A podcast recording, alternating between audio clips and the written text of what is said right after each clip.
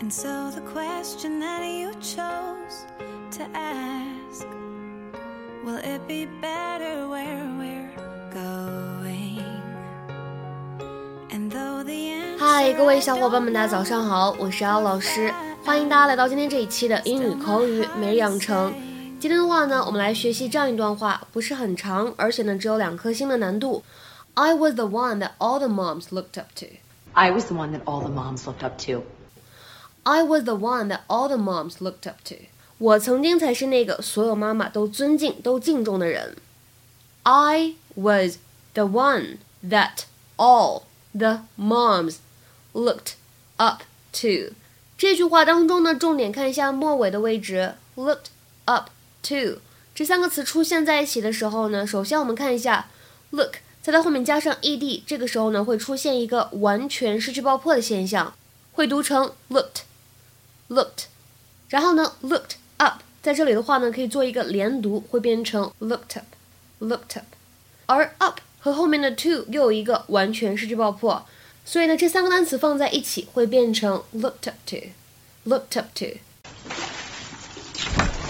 Okay, we need to talk. No, I am fine. I do not need to talk. Well, you've been pushing me away the whole week. You've been fighting all my ideas. That's because this is my thing, Gloria. Why can't it be my thing too, Claire? Because everything is your thing. This, this is the one thing that was my thing. This is my only thing. Oh my God, this is my only thing.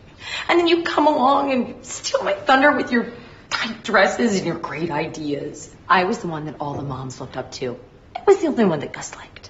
Please, if you like him so much, you can keep him. It's not the same now that I know he likes you.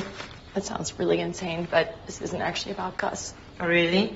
Because you've been talking a lot about him. Gloria, Gus is a symbol.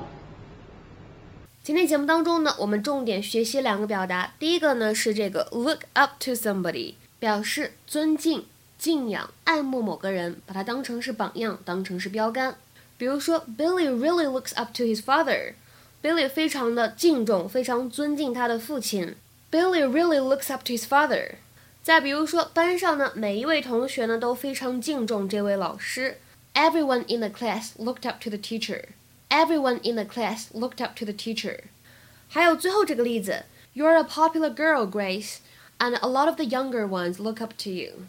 You're a popular girl, Grace and a lot of the younger ones look up to you. Grace，你颇受大家欢迎，很多比你小一些的年轻人都以你为榜样呢，或者说都非常敬重你呢。另外呢，在今天节目当中，我们再讲另外一个表达。And then you come along and steal my thunder with your tight dresses and your great ideas. Claire，她说，And then you come along and you steal my thunder with your tight dresses and your great ideas. And then you come along and you steal my thunder with your tight dresses and your great ideas. 然后呢，你穿着你的紧身裙过来，用你那些很棒的主意抢了我的风头。那么这里呢，其实就是我们很久之前节目当中学习过的表达，意思是抢某个人的风头，steal somebody's thunder，steal somebody's thunder，抢某个人的风头，千万不要翻译成偷某个人的雷。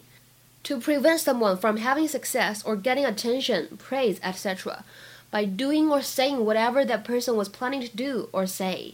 比方说，下面就有一个非常经典的例子：Sandy stole my thunder when she announced that she was pregnant two days before I'd planned to tell people about my pregnancy。就在我打算宣布怀孕消息的前两天，Sandy 公布了她怀孕的消息，抢走了我的风头。Sandy stole my thunder when she announced that she was pregnant two days before I'd planned to tell people about my pregnancy。 今天的话呢，请各位同学尝试翻译下面这个句子，并留言在文章的留言区。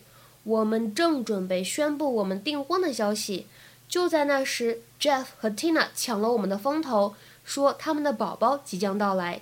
这句话呢，翻译起来相对来说不是很难。希望各位同学在留言之前呢，检查好自己的这个语法，看看有没有错误。OK，我们今天节目呢就先讲到这里了。That's all for today，拜拜。